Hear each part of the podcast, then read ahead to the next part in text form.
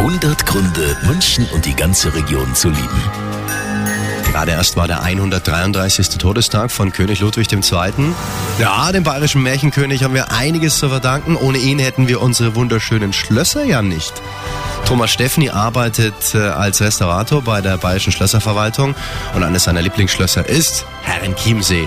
Da fängt nämlich schon auf dem Hinweg der Genuss an. Man ist praktisch im Chiemsee, das Meer Bayerns mehr oder weniger. Und wenn man erstmal mit dem Schiff dahin fährt, dann kann man praktisch das Schloss schon vom See aus sehen. Und Herrenchiemsee ist ja Versailles nachgebaut. Das heißt, man hat auch schon dort ein Pendant dazu. Also auf der Insel selbst kann man so viel erleben, das ist schon ein Traum, wirklich so. Vielleicht eine Idee für Ihr Wochenende. 100 Gründe, München und die ganze Region zu lieben. Eine Liebeserklärung an die schönste Stadt und die schönste Region der Welt.